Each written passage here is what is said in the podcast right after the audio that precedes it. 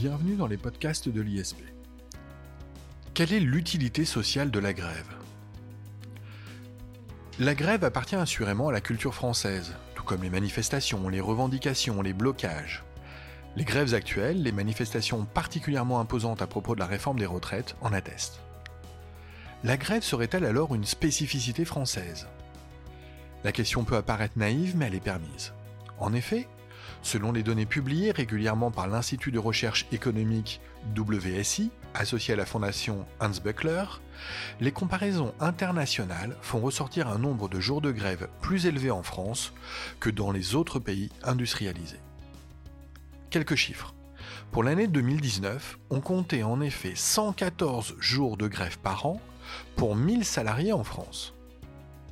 Contre 91 en Belgique, 80 au Canada, 15 en Allemagne, 6 aux États-Unis et, le chiffre apparaîtra moins surprenant, un jour en Suisse.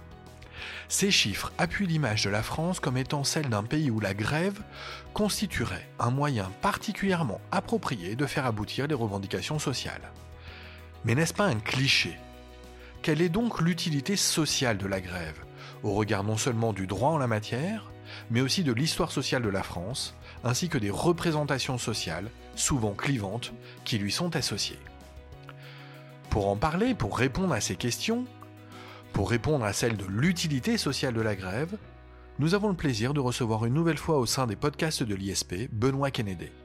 Benoît Kennedy, que je rappelle, être un professeur de culture générale, des plus émérites, et notamment en charge au sein de la prépa ISP du cours de questions sociales. Benoît Kennedy, bonjour. Bonjour Jacob Bérébi. Benoît Kennedy, vous savez à quel point je suis heureux de vous recevoir une nouvelle fois. Benoît Kennedy, vous le savez sans doute, c'est la deuxième fois que nous consacrons un, un podcast à la grève. Le dernier avait eu lieu début de l'année 2020 et avait euh, été brillamment euh, traité sous l'angle très juridique par euh, notre ami et collègue Grégory Portet. Dans le présent podcast, euh, j'aimerais, Benoît Kennedy, au vu des circonstances actuelles, mais aussi on l'a dit, au vu de l'histoire sociale de la France, revenir sur la question de l'utilité sociale de la grève. On ne pourra pas échapper à des considérations juridiques, disons-le, mais effectivement, on va essayer de s'attacher cette fois-ci à ce dimensionnement social de la grève. Benoît Kennedy, pour commencer, et c'est une tradition, vous le savez, j'aimerais que vous nous donniez une définition de la grève, et on va passer par le droit puisque la définition est juridique. Tout à fait, tout à fait, Jacob Bérébi. Effectivement, euh, la grève, c'est une cessation collective et concertée du travail en vue d'obtenir la satisfaction de revendications professionnelles. Cessation collective, donc c'est-à-dire que pour faire grève, il faut être deux, après, vous pouvez être seul à faire grève dans votre entreprise, mais enfin, il faut qu'il y ait plusieurs entreprises et plusieurs salariés. Donc généralement, c'est les syndicats qui appellent à la grève. Satisfaction de revendications professionnelles, ça peut être la rémunération, les licenciements, la santé et sécurité au travail, les congés, donc la durée du travail, la durée du travail plus largement. Il faut bien voir que de revendications professionnelles sont entendues au sens large. Par exemple, la protection sociale. On l'a vu, les réformes des retraites occasionnent des mouvements de grève. On peut faire grève pour la réforme des retraites, même si ce n'est pas l'employeur qui va décider de la législation sur les retraites. Par contre, ce qui est interdit, mais on verra qu'en pratique euh, c'est plus complexe, c'est la grève politique. Or concrètement, les salariés font grève, leur contrat de travail est suspendu, et en application de la règle du service fait, on ne verse pas le salaire. Alors bien sûr, on peut revenir en fin de conflit sur un protocole de fin de grève en revenant sur des rémunérations. Ce qui est intéressant, au-delà de ces aspects juridiques, c'est aussi de voir les aspects sociologiques et l'étymologie. Le mot grève vient de l'ancien français grava, qui est du latin, c'est le gravier. La grève, ça renvoie à la place de grève. La place de grève, c'était, aujourd'hui c'est la place de l'hôtel de ville, hein, depuis 1803, c'était au bord de Seine, là où les marchandises étaient déchargées. Et les sommes sans emploi, j'ai envie de dire, non pas battaient le pavé comme les manifestations, mais allaient place de grève pour trouver du travail. Parce qu'en fait, c'était des embauches à journée. Donc on retrouve dans la grève l'idée de quelque chose qui est fondamentalement attaché à un fait social, qui est lié au travail. Et tout ça, bah, ça nous renvoie à sa dimension historique. Alors justement, euh, vous me tendez la perche, si j'ose dire, Benoît Kennedy. Est-ce que vous pouvez nous rappeler les principales dates dans l'histoire de la grève? Alors on va remonter à l'Antiquité, aux Égyptiens, bien sûr. Euh, au troisième millénaire avant Jésus-Christ, on a, par les scribes, des, des, récits de grève des salariés qui construisaient la pyramide de Khéops. Donc déjà, les revendications de meilleures conditions de travail apparaissaient déjà. Alors c'est intéressant parce que vous voyez que la grève, elle est liée véritablement à l'État, hein, parce que l'Égypte, c'est quand même le prototype de l'État moderne. Donc on voit que c'est plus compliqué que simplement les revendications professionnelles avec l'employeur. Alors en France, on va passer plusieurs millénaires. La loi Le Chapelier interdit les corporations en 1791. Il faut attendre 1864 et le Second Empire pour la fin du délit de coalition. C'est-à-dire qu'on peut s'organiser professionnellement, parce qu'évidemment la grève, elle est quand même très liée, j'ai envie de dire, au, syndicat. Il faut que quelqu'un appelle à la grève. Et le droit de grève consacré en 1864, mais c'est en 1884 que le syndicalisme autorisé en France. Alors, il y a des grandes dates. Euh, le 1er mai euh, devient la journée annuelle de la grève. Ça renvoie à la grève aux États-Unis pour la journée de 8 heures, le 1er mai 1886, où des grévistes vont être tués. Donc il va s'en suivre des émeutes, euh, des morts à nouveau. Et en droit français, la grève, elle est consacrée par le préambule de la Constitution 1946 parmi les principes particulièrement nécessaires à notre temps. Euh, pour les fonctionnaires, c'est l'arrêt 2N du Conseil d'État du 7 juillet 1950 qui consacre le droit de grève des fonctionnaires. Alors, la grève est aussi associée dans l'histoire à des périodes d'expansion. Pour les Trente Glorieuses, on a une augmentation de la conflictualité du travail. Et en fait, euh, la situation post-choc pétrolier aboutit plutôt à une diminution du nombre de jours de grève. Euh, ce qui renvoie d'ailleurs une question qu'on pourra peut-être revenir finalement. En situation économique et sociale, est-ce qu'on fait grève pour améliorer ou est-ce contraire on ne fait pas grève pour justement ne pas avoir une retenue de salaire? Ça, ça renvoie à des questions, des questions complexes. En tout cas, ce que montre cet aspect historique, c'est que la grève est intimement liée à la conflictualité du travail et à l'histoire des mouvements sociaux. Alors justement, étayons ce point. À quel point la grève est-elle liée à la fois à l'histoire du mouvement ouvrier et à la notion de démocratie et au combat pour la démocratie? Alors, on va déjà parler, votre question est double, du mouvement ouvrier. Je vous parlais du 1er mai 1886 à Chicago, donc la grève pour la journée de 8 heures. Et là, on voit bien que l'histoire de la grève est liée à des revendications.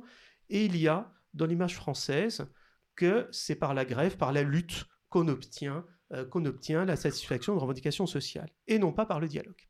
Ça, on a une particularité française qui est extrêmement forte. Le syndicalisme dit révolutionnaire ou syndicalisme de lutte, euh, la CGT est créée en 1895, euh, domine le paysage syndical français à l'époque elle est même presque en situation de monopole, faudra attendre la CFTC en 1919, et elle met l'accent sur la lutte, pas la cogestion. Donc la grève, et même dans le mouvement ouvrier, est associée à l'idée de la grève générale, qui est presque un mythe. C'est-à-dire qu'en gros, bah, toute une société, tous les salariés se mettent en grève, y compris même, on le verra peut-être, des non-salariés, même si juridiquement c'est un peu une, absurdité juridique. Et en quelque sorte, l'idée que c'est en fait le moment euh, le moment de lutte par excellence, le moment où le rapport de force dans les luttes sociales permet aux salariés d'arracher, d'obtenir des droits. Et c'est vrai qu'on a ensuite d'autres dates. En 1910, c'est la première grève générale des cheminots. On verra aussi dans la tradition française, les transports sont un domaine où la grève est importante et où euh, c'est effectivement par la grève qu'un certain nombre d'éléments de, satisfaction de besoins sociaux, de satisfaction sociale, on obtient des satisfactions, des revendications sociales par la grève. Alors on a parlé du mouvement ouvrier, mais vous évoquiez à très juste titre, Jacob Beribi, la démocratie. Le droit de grève est consacré dans la démocratie. Il n'y a qu'à voir, dans les dictatures, il n'y a pas de grève. Alors, il y a des choses étonnantes. Dans l'Union soviétique, on voit des grèves dans les années 30, mais ça disparaîtra au moment où le stalinisme se consolide. En France, la grève est interdite en 1941, avec Vichy elle est rétablie dès 1944, euh, justement par la libération. La grève, dans la période où elle est interdite, ou du moins tolérée mais réprimée, conduit souvent à l'envoi de la troupe, à les licenciements. Aujourd'hui, je précise pour ceux qui font du droit, il est interdit de faire un licenciement pour fait de grève. Hein. Euh, parfois, il y a des blessés, euh, ça peut même aller jusqu'à des morts. Donc la grève est associée à des luttes qui ne sont pas seulement des luttes sociales, mais qui ont aussi un caractère politique. Je vous disais que la grève politique est interdite, mais il y a eu de facto des grèves qui ont aussi des revendications politiques. Les grèves en 1917 dans les usines de guerre pour soutenir le monde pacifiste, certes, c'est l'effort de production, mais il n'empêche qu'il a quand même une revendication qui est fondamentalement politique à la fin du conflit. Les grèves du 12 février 34 contre le fascisme. Là, on est typiquement dans une grève euh, pour la démocratie, ou les grèves pendant l'occupation allemande. Donc la grève est non seulement occupe une place éminente dans l'histoire sociale, mais elle occupe aussi une place importante dans la démocratie. Oui, dire que le droit de grève relève euh, de notre démocratie moderne est une évidence. Et d'ailleurs, euh, si vous voulez bien, Benoît Kennedy, pour rester quelques minutes encore euh, sur des aspects juridiques, pouvez-vous nous dire à quel point le droit de grève est garanti en droit européen et en droit international? Alors c'est une bonne question parce qu'il y a souvent une erreur des dans l'opinion, y compris par des gens qui font du droit, et nous en avons hein, parmi nos élèves de l'ISP, des, juristes, le droit de grève est explicitement exclu du champ des politiques communautaires. Il n'y a pas de droit communautaire de la grève. Donc ceux qui diraient ça, euh, c'est une erreur. Alors ils confondront avec le droit euh, conventionnel, puisqu'en effet la Charte sociale européenne, dans son article 6, paragraphe 4, donc Charte sociale européenne du 18 octobre 61, révisée en 96, prévoit le droit de grève. C'est une convention du Conseil de l'Europe. Donc on dépasse euh, l'Union européenne, hein. euh, c'est le Conseil de l'Europe.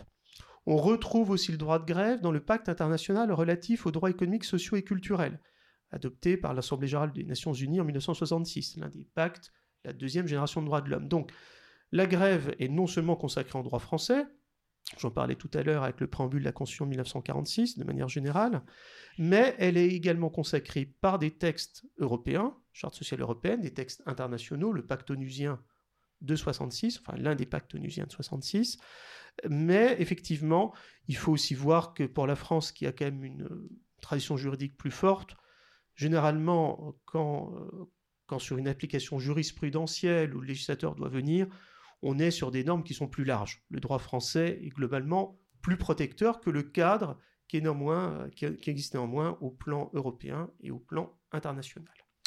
Alors, si vous voulez bien, euh, Benoît Kennedy, entrons dans le vif du sujet, et entrons dans le vif du sujet, mais par la petite porte. Euh, lorsque vous nous avez exposé la définition tout à l'heure de la grève, vous avez mis en évidence l'un des éléments caractéristiques, la cessation concertée du travail des salariés en vue de faire aboutir des revendications sociales. Comment pouvez-vous nous expliquer alors, Benoît Kennedy, que l'on parle couramment dans le langage quotidien, dans les médias aussi, de grève d'étudiants ou encore de grève des professionnels du monde libéral, est-ce que l'on peut dire qu'il s'agit de grève? Faut-il s'en tenir à une définition strictement juridique qui les exclurait Ou peut-être peut-on alors adopter une définition plus large? Tout à fait. Euh, le droit et la réalité parfois divergent, même si la réalité est juridique. Euh, parler de grève étudiante, il y a une forme d'incongruité, non pas parce qu'il y a des étudiants salariés, parce que si un étudiant salarié fait grève, il fait grève en tant que salarié. Alors, les grèves étudiantes, elles sont votées en Assemblée générale. On les a vues notamment les grèves étudiantes pour le climat à partir d'août 2018. Hein. Ce sont les Fridays for Future, excusez-moi mon mauvais accent britannique, euh, donc les manifs contre le réchauffement climatique, initiés par Greta Thunberg après les feux de forêt en Suède à l'été 2018. La grève étudiante, se justifie d'un point de vue théorique par l'idée que les étudiants sont des travailleurs en devenir et on pourrait rattacher. Mais effectivement, c'est une acceptation assez large. En fait, la grève, c'est la cessation de l'activité professionnelle ou d'études. On, sort complètement du champ juridique et c'est comme ça qu'elle va être perçue euh, par, euh, par effectivement euh, les médias et aussi par leurs initiateurs. Prenons par exemple la grève des médecins, des avocats, des buralistes, des chauffeurs de taxi. La grève des médecins libéraux, par exemple, fin 2022, début 2023, les médecins libéraux sont mis en grève pour obtenir une revalorisation de leurs tarifs de consultation. Cette grève, bah, ils ne sont pas salariés, ce sont des libéraux. Mais c'est une cessation du travail concerté. Donc dans la définition qu'on a, on retrouve la cessation concertée. Et même du travail, dans le cas des, professionnels libéraux. Là aussi, ça renvoie à l'idée, ce ne sont pas des grèves au sens juridique, mais à l'idée de la grève comme mouvement de revendication. De revendication sur quoi? Ben, Sur le législateur, sur celui qui va faire la loi. On parlait de la grève pour des demandes de protection sociale. Mais si on vient sur la grève des médecins libéraux, c'est aussi une grève pour faire pression sur l'assurance maladie. L'assurance maladie, ce n'est pas l'État-gouvernement, c'est l'État côté protection sociale. Et je me permets d'insister un peu sur cette grève, parce que justement, c'est là qu'on va voir dans ces représentations, Euh, cette grève va être critiquée hein, par le gouvernement en disant qu'on fragilise le système de santé en période épidémiologique. Les, cabinets libéraux s'arrêtent au moment d'une triple crise. Fin 2022, la grippe, le Covid, les bronchiolites. Ça veut dire aussi une chose, c'est que la grève est un moyen de revendication, mais il y a des intérêts convergents. Dans la définition juridique, c'est les intérêts de l'employeur. Là, il y a la question, ben, parfois, de l'intérêt général, l'intérêt de la population. Évidemment, parce que si tout le monde était convergent, s'il n'y avait pas de contraintes financières, parce qu'évidemment, revaloriser les consultations, c'est aussi un impact sur les comptes d'assurance maladie, on serait tous d'accord. Donc la grève est aussi un espace de lutte, de revendication qui dépasse euh, les luttes sociales au sens employeur-salarié euh, pour également impliquer d'autres acteurs comme, euh, bah, comme les acteurs étatiques, comme le gouvernement. Alors c'est très intéressant, Benoît Kennedy, parce que cela signifie que la grève dépasse en fait le droit de grève. Aussi simplement que cela euh, dit, ça signifie aussi que la grève est un instrument de pression sur le politique, sur le législateur. Restons dans cette acception donc large de la grève. Est-ce qu'en pratique, la grève est effectivement ce moyen privilégié, à tout le moins en France, pour faire aboutir des revendications sociales? Je m'explique. Euh, je suis toujours partagé entre deux idées s'agissant de la grève à chaque fois que, eh bien, euh, l'on l'entend, et force est de constater qu'en ce moment cela occupe beaucoup d'actualité. Euh, je suis toujours partagé entre des idées. Est-ce qu'il faut voir dans la grève le symbole d'un échec du dialogue social ou euh, faut-il y voir euh, plutôt euh, un mécanisme de concertation, un mécanisme de progrès qui va permettre une avancée? Alors c'est très intéressant, j'ai envie de dire les deux mon général. Parce que justement, tout ça n'est pas... J'aime quand vous m'appelez mon général. tout ça n'est pas monothématique. Et justement, la grève, on a l'impression, parce que c'est aussi l'histoire des luttes sociales, hein, euh, des mouvements sociaux, que d'un côté, bah, il y aura les travailleurs euh, avec des revendications légitimes, de l'autre les employeurs. On viendra peut-être d'ailleurs sur le point de vue des employeurs, sur le coût économique de la grève. Alors, dans les représentations, et notamment dans un pays comme la France, la grève est fortement associée aux conquêtes sociales. L'archétype, c'est bien sûr les grèves pour la journée de 8 heures, euh, la journée de travail de 8 heures, Monsieur, c'est les grèves de 1936 du Front Populaire, nouvelle majorité, favorable des revendications sociales, et des grèves qui appuieront des mouvements qui nous permettront d'obtenir les premiers congés payés, la reconnaissance des conventions collectives et des délégués du personnel. Si bien que la grève est associée aux progrès sociaux. Aujourd'hui, la grève est associée à la défense des conquêtes sociales. Quand il y a une grève, par exemple, contre une réforme des retraites qui est socialement moins favorable, globalement. Hein. Je, passe les détails de savoir euh, qui, sont les, gagnants et les perdants. Globalement, on fait des économies quand on fait une réforme des retraites. Hein. C'est rarement pour dépenser plus aujourd'hui pour les retraites.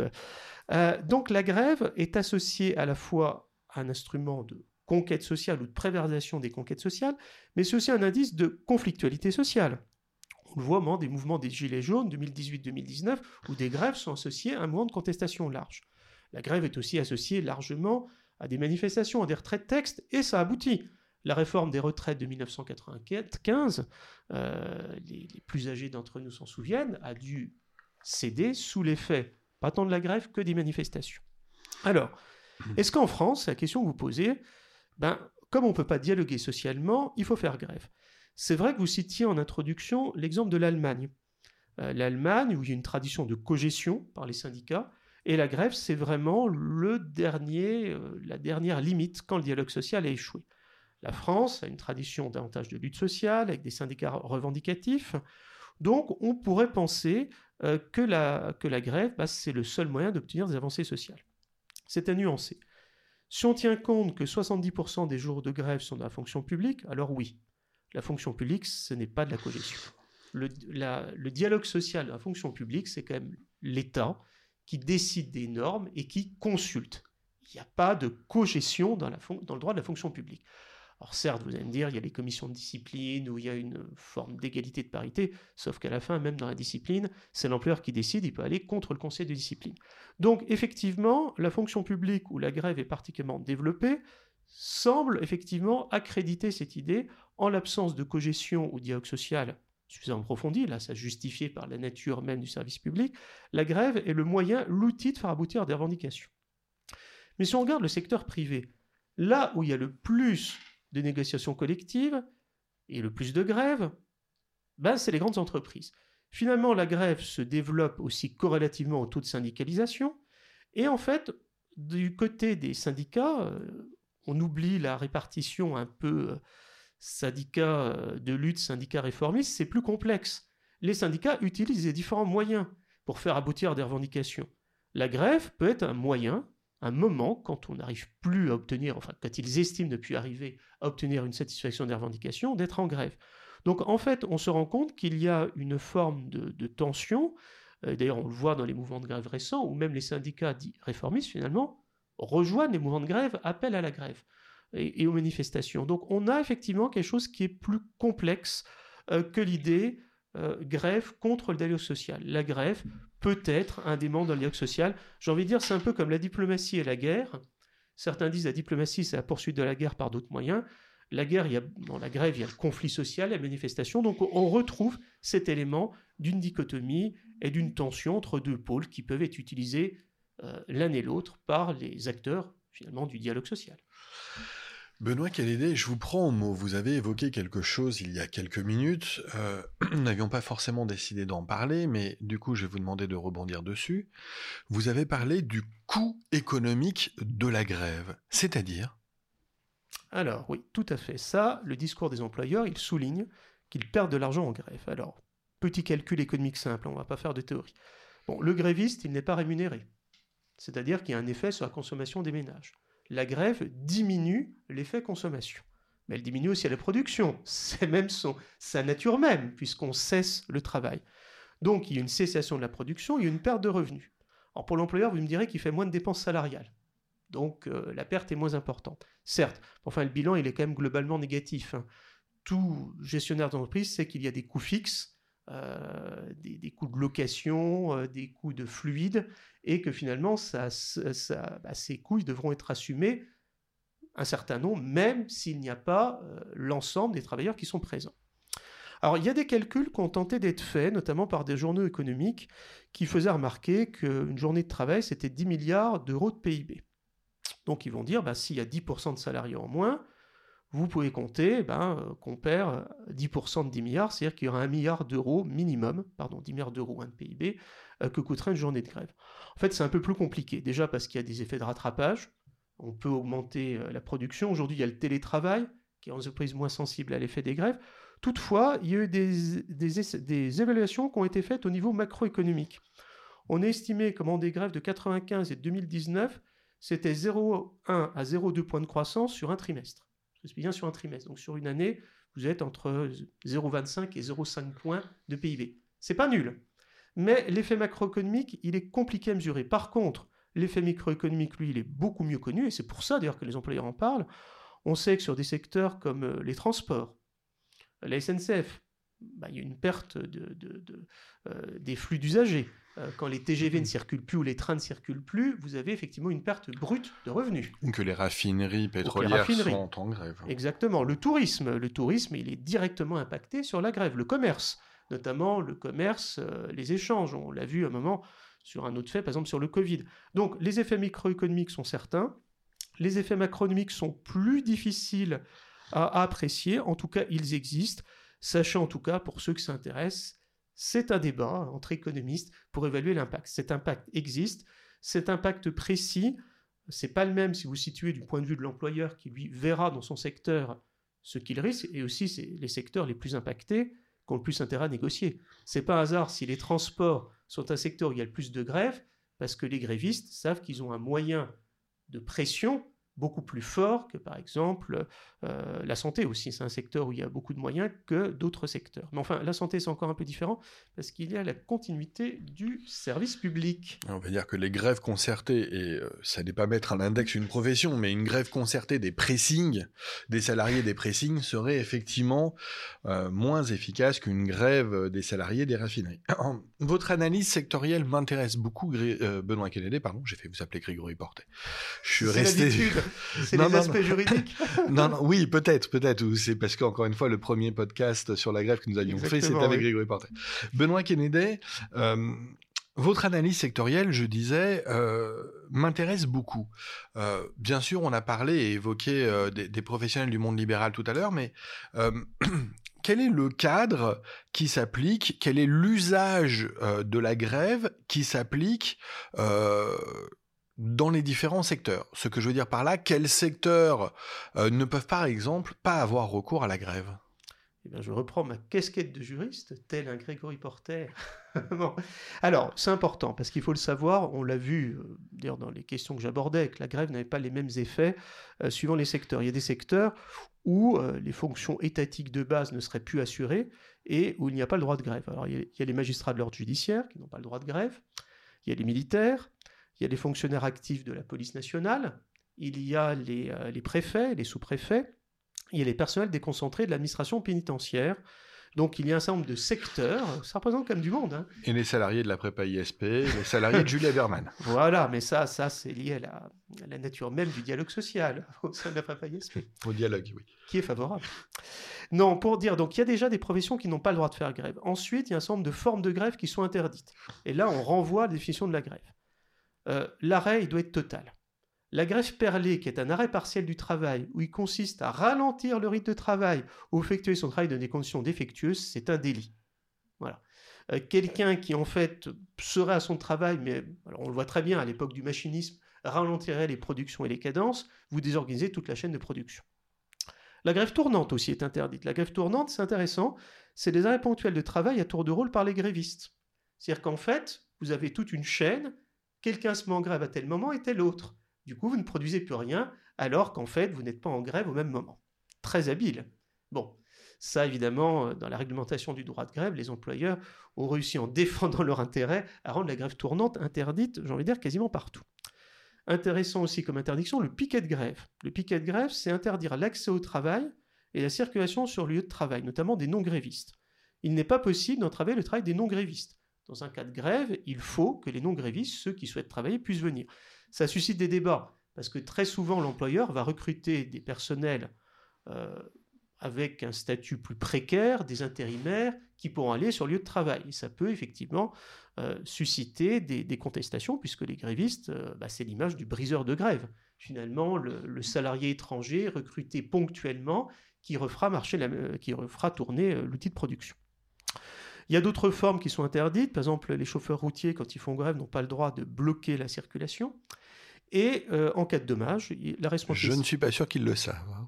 Hein. bon, a priori, c'est la règle. Parce qu'après, il y a la règle et son application. Pareil, en cas de dommage, il y a une responsabilité civile qui peut être engagée. Bon, pareil, comme vous le dites, Jacob Berébi, est-ce qu'elle est toujours engagée? Ben, Ça, c'est un peu les accords de fin de grève. Mais théoriquement, il faut savoir que s'il y a une grève avec occupation, ce qui pose déjà une question, et qu'à un moment, il y a destruction de l'outil de production, la responsabilité civile peut être engagée des grévistes ou de ceux qui ont appelé à la grève. Alors, il y a d'autres règles qui sont importantes, ce sont les préavis. On a vu que la grève peut modifier le fonctionnement euh, bah, des services publics, si bien qu'on a un préavis de 5 jours dans le secteur public. Si ce préavis n'est pas respecté, euh, les, grévistes s'exposent à des sanctions disciplinaires. C'est la même chose, ce délai de préavis pour le secteur privé chargé d'une mission de service public. L'objet de ce préavis, c'est de permettre qu'il y ait des négociations préalables. certains vont dire que c'est un peu formel, Généralement, quand les grèves aboutissent, c'est souvent euh, l'idée qu'il faut créer un rapport de force du point de vue des salariés. On ne va pas négocier formellement dans ce délai. Mais en tout cas, c'est l'objectif. Et c'est ce qu'on voit aussi apparaître en termes d'obligation de service minimale, au nom de l'obligation de continuer le service public. On retrouve euh, l'idée, alors c'est personnel de la navigation aérienne, le service hospitalier, où il doit y avoir un certain nombre de personnes qui doivent être présentes. Et ça peut aller d'ailleurs jusqu'à bah, de la réquisition. Oui, les réquisitions que l'on a pu observer, euh, notamment à l'occasion, et je le répète, je ressors cet exemple parce que euh, il, me, il est récent tout simplement, euh, des grèves dans les raffineries pétrolières de la fin 2022. Benoît Kennedy, une autre question il ressort de tout ce que l'on a dit, à la fois la multiplicité des objets de la grève, la multiplicité des outils de grève, euh, un encadrement juridique finalement très fort, vous en conviendrez, euh, à la fois pour garantir le droit de grève, mais aussi pour en déterminer les contours, l'encadrement et les limites. Nous avions commencé à évoquer les autres droits, les autres États. Qu'en est-il de la réglementation du droit de grève dans les autres pays, ou en tout cas dans les autres pays industrialisés, ceux qui nous sont proches, ceux que l'on a évoqués par exemple auparavant d'introduction alors, ça pourrait être un sujet quasiment en soi, mais je vais essayer de donner quelques exemples euh, qui montrent les différences qu'on a, toujours dans le respect, quand même, bien sûr, euh, si on parle des pays européens, des conventions, euh, la Charte sociale européenne et, et du pacte onusien de 66. Alors, en Allemagne, en Allemagne, vous l'avez rappelé, on est à 15-16 jours de grève par an pour 1000 salariés. Les fonctionnaires n'ont pas le droit de grève. Donc les contractuels de droit public l'ont, mais pas les fonctionnaires. Donc on voit que l'idée nous, on a vu qu'un certain nombre de professions qui n'avaient pas le droit de grève étaient des fonctionnaires. L'Allemagne a une vision plus radicale. Autre chose, la grève doit être portée par un syndicat. Donc, euh, en France, c'est ce qui se passe. Concrètement, ce sont les syndicats qui appellent à la grève. Mais en Allemagne, c'est une obligation juridique. Et enfin, la grève, ça, ça renvoie à la, culture allemande de la négociation et de la cogestion, ne doit intervenir qu'en dernière cour c'est-à-dire si les négociations préalables ont échoué. Donc l'obligation de négociation dont on parlait, d'ailleurs qui s'inspire un peu du droit allemand, est, euh, est, extrêmement ancrée dans le droit allemand et dans la culture. D'autres pays prévoient l'obligation de recueillir l'avis des salariés ou du syndicat. L'avis des salariés, c'est en Grande-Bretagne. Pour faire grève, il y a une consultation préalable des salariés. C'est comme un instrument puissant, hein, parce qu'il peut y avoir un débat, les salariés peuvent s'opposer, euh, peuvent s'opposer à la grève. En Grèce, depuis 2018, il faut qu'elle soit votée par 50% des membres d'un syndicat. Avant, c'était 20%. Donc la Grèce, qui a été, euh, où il y a eu de nombreux mouvements sociaux, hein, c'est un pays qui a été en situation de quasi-faillite, en tout cas d'assistance par les Et quasi paralysé par les manifestations. Exactement. eh bien, en, Grèce, en 2018, on a eu donc cette mesure qui a été mise en place, je crois, si je ne m'abuse, par le gouvernement conservateur. Donc on voit que dans les comparaisons internationales, il y a des grandes différences. Et un des domaines, mais là ce serait trop long à expliquer, dans les transports publics, les restrictions, voire les interdictions, c'est un domaine où il y a quasiment autant de droits que d'applications. On voit qu'en France, c'est déjà complexe. C'est un sujet sur lequel il y a évidemment beaucoup de débats et beaucoup de différences internationales. Alors, euh, Benoît Kennedy, je pense qu'il est déjà temps de conclure euh, sur ce podcast, euh, fort intéressant euh, s'il en est, mais tout de même, nous avons parlé de l'histoire de la grève, nous avons parlé de son influence, de ses représentations sociales et politiques.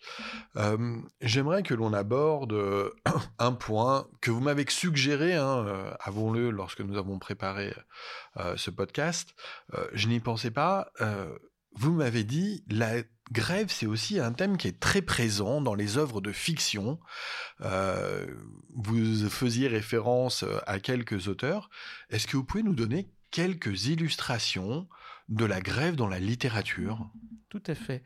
Alors, j'ai choisi trois auteurs. Déjà, un roman en partie historique que beaucoup de nos auditeurs connaissent, c'est Germinal de Zola. Alors on rappelle, c'est un roman qui est écrit en 1884-1885, publié en feuilleton. C'est l'usage à l'époque qu'un certain nombre de, romans que nous avons appris euh, dans nos écoles étaient au début dans des feuilletons de journaux. Ce roman, il est publié l'année de la grande grève des mineurs d'Anzin, dans le Nord-Pas-de-Calais. Et très clairement, Zola s'est inspiré de la grève des mineurs. Donc c'est une fiction mais une fiction, on pourrait dire, d'après des faits historiques. On ne connaît pas encore le docu-fiction à l'époque, mais euh, Émile Zola s'en a inspiré. C'est un roman français parmi les plus lus, les plus publiés, les plus traduits. Il a été publié dans plus de 100 pays. Alors, je ne vais pas dévoiler l'histoire pour ceux qui ne le connaîtraient pas, mais le héros l'entier pousse les mineurs à la grève contre des baisses de salaire déguisées. Il y aura beaucoup de difficultés, mais toute défaite ouvrière est la promesse de victoire future. Donc, pour la classe ouvrière, c'est un modèle. Et c'est un formidable roman. Ah, c'est un roman qui est absolument remarquable. Donc ça... C'était la seule des illustrations que vous allez évoquer que je connaissais. voilà. La deuxième est un peu moins connue.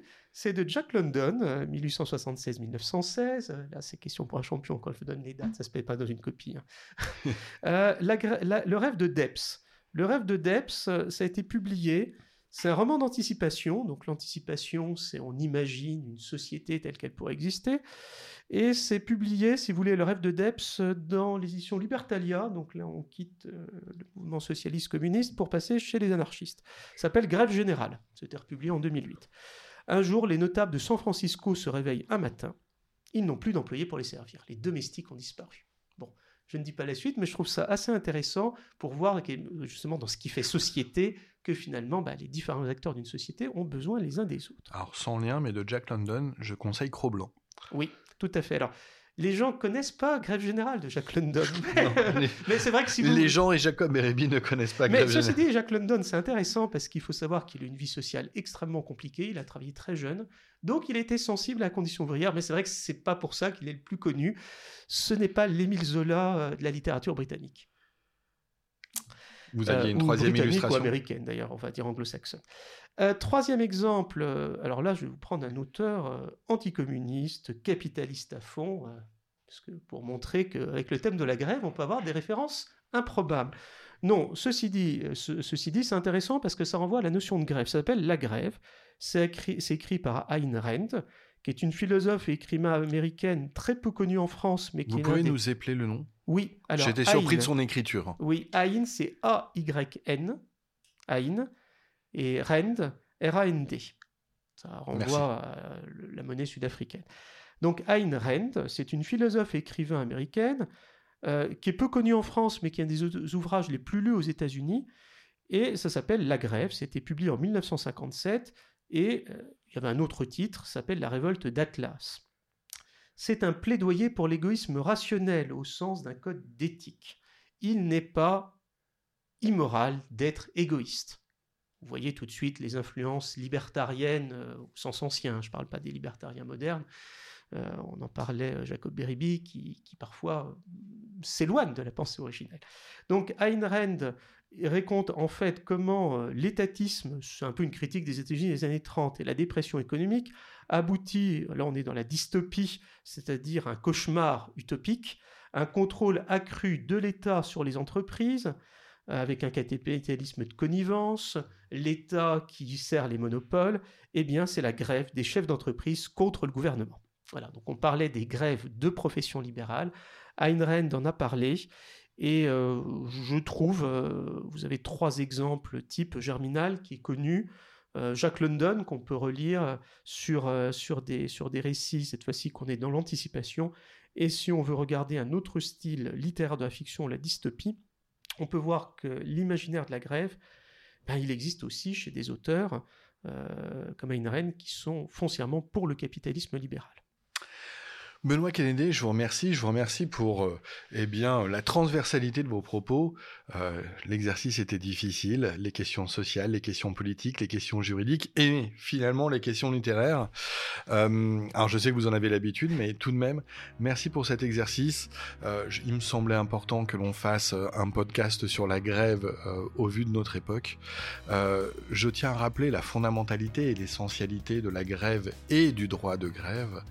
Euh, de très nombreux acquis sociaux euh, ont nécessité de passer par les grèves et les manifestations. Euh, il faut toujours être capable de détacher la grève et les manifestations de ses opinions personnelles lorsque l'on rédige une copie. nos sensibilités, même politiques, euh, je dis ça pour nos élèves qui composent sur les questions. Nos sensibilités politiques et personnelles ne doivent pas apparaître. Et surtout, euh, vous nous avez donné le moyen, Benoît Canet, dans dans ce podcast, d'élever le discours. C'est-à-dire qu'au-delà des opinions, de voir les aspects positifs, de voir les aspects négatifs, de voir les aspects de droit comparé, de voir aussi les aspects historiques, euh, de très nombreux éléments vont pouvoir alimenter la richesse euh, des copies de nos élèves et je pensais que c'était important. Du coup, je vous remercie Benoît Kennedy. Euh, nous aurons le plaisir de nous retrouver euh, à l'avenir dans les podcasts de l'ISP, puisque en amont de cette émission, vous m'avez déjà fait mention de quelques projets de podcasts futurs. On les découvrira avec nos auditeurs. Merci, au revoir. Au revoir.